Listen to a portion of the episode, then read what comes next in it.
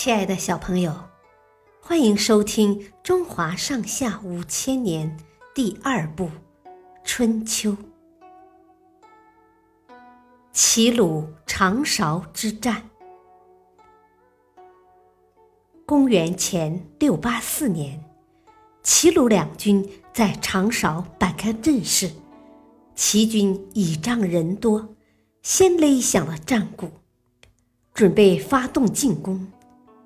鲁庄公正要下令反击，曹刿却阻止他：“等等，还不到时候。”当齐军勒响第二通战鼓的时候，曹刿还是叫鲁庄公按兵不动。看到齐军张牙舞爪的样子，鲁军将士都气得咬牙切齿。恨不得马上冲上去和他们拼杀。很快，齐军第三通战鼓擂响了。齐军兵士以为鲁军胆怯怕战，这次也不会出兵。哪曾想，曹刿竟然下令反攻。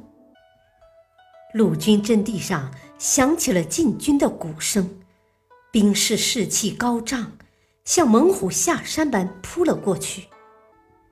齐军兵士招架不住鲁军的凌厉攻势，很快就败下阵来。鲁庄公刚要下令追击，曹刿又拉住他说：“别着急。”说完，曹刿跳下战车，仔细观察齐军战车留下的车辙。然后又上车观望敌军撤退的队形，之后他才下令追击。鲁军兵士个个奋勇当先，乘胜追击，将齐军打得落花流水。鲁国得胜了，但鲁庄公却有满肚子的疑惑。曹刿解释说：“打仗得靠士气。”齐军第一次击鼓时斗志旺盛，但三次鼓罢，士气便衰竭了。